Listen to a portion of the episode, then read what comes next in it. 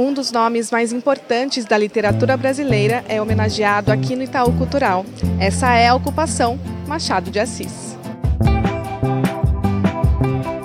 Brás Cubas, Quincas Borba, Bentinho e Capitu são alguns personagens famosos cujas histórias conhecemos através dos livros. Mas e a história de quem idealizou essas narrativas? Você conhece? A ocupação Machado de Assis nos oferece a oportunidade de conhecer o considerado o maior nome da literatura brasileira.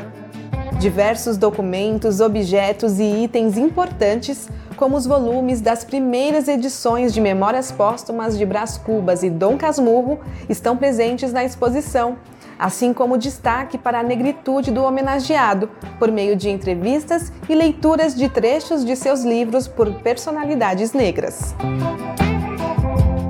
Além disso, a exposição inclui algumas curiosidades, como o globo com os lugares em que suas obras foram traduzidas, destacando a universalidade de seu trabalho e um problema de xadrez criado por ele. A ocupação Machado de Assis permanece em cartaz no Itaú Cultural até o dia 4 de fevereiro de 2024, com entrada gratuita.